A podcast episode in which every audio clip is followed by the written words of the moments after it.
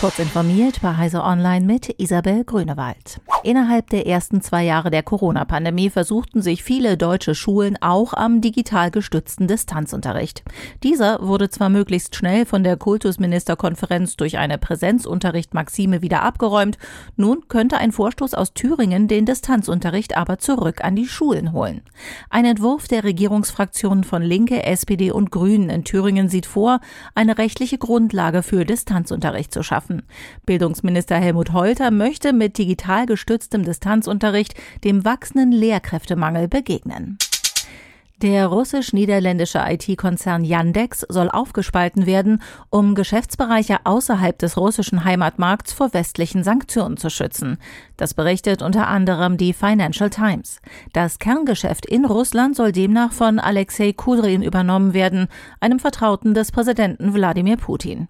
Gleichzeitig sollen die Bereiche für autonome Autos, Cloud Computing, Bildungstechnologie und Datenetikettierung ausgelagert und von den toxischen Verbindungen nach Russland befreit werden.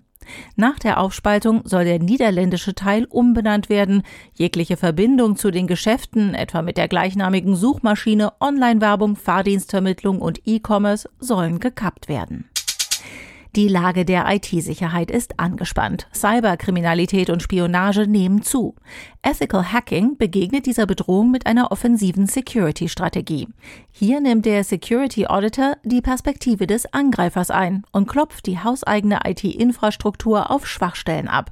Ethical Hacking stellt somit einen relevanten Baustein innerhalb der IT-Security-Strategie eines Unternehmens dar.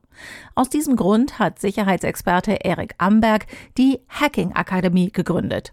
Es ist die erste deutschsprachige Online-Weiterbildungsplattform, die sich voll und ganz auf das Thema Hacking konzentriert. Paris denkt über ein Verbot von E-Stehroller nach. Wohl deshalb verschärfen die Vermieter dort ihre Nutzungsregeln. Wer in der französischen Hauptstadt einen E-Stehroller mieten will, muss jetzt zur Registrierung seinen Ausweis einscannen. Damit soll sichergestellt werden, dass nur Erwachsene die Gefährte nutzen. Rowdies sollen leichter identifiziert und von der Vermietung ausgeschlossen werden, wie die Zeitung Le Parisien berichtet. Diese und weitere aktuelle Nachrichten finden Sie ausführlich auf heise.de.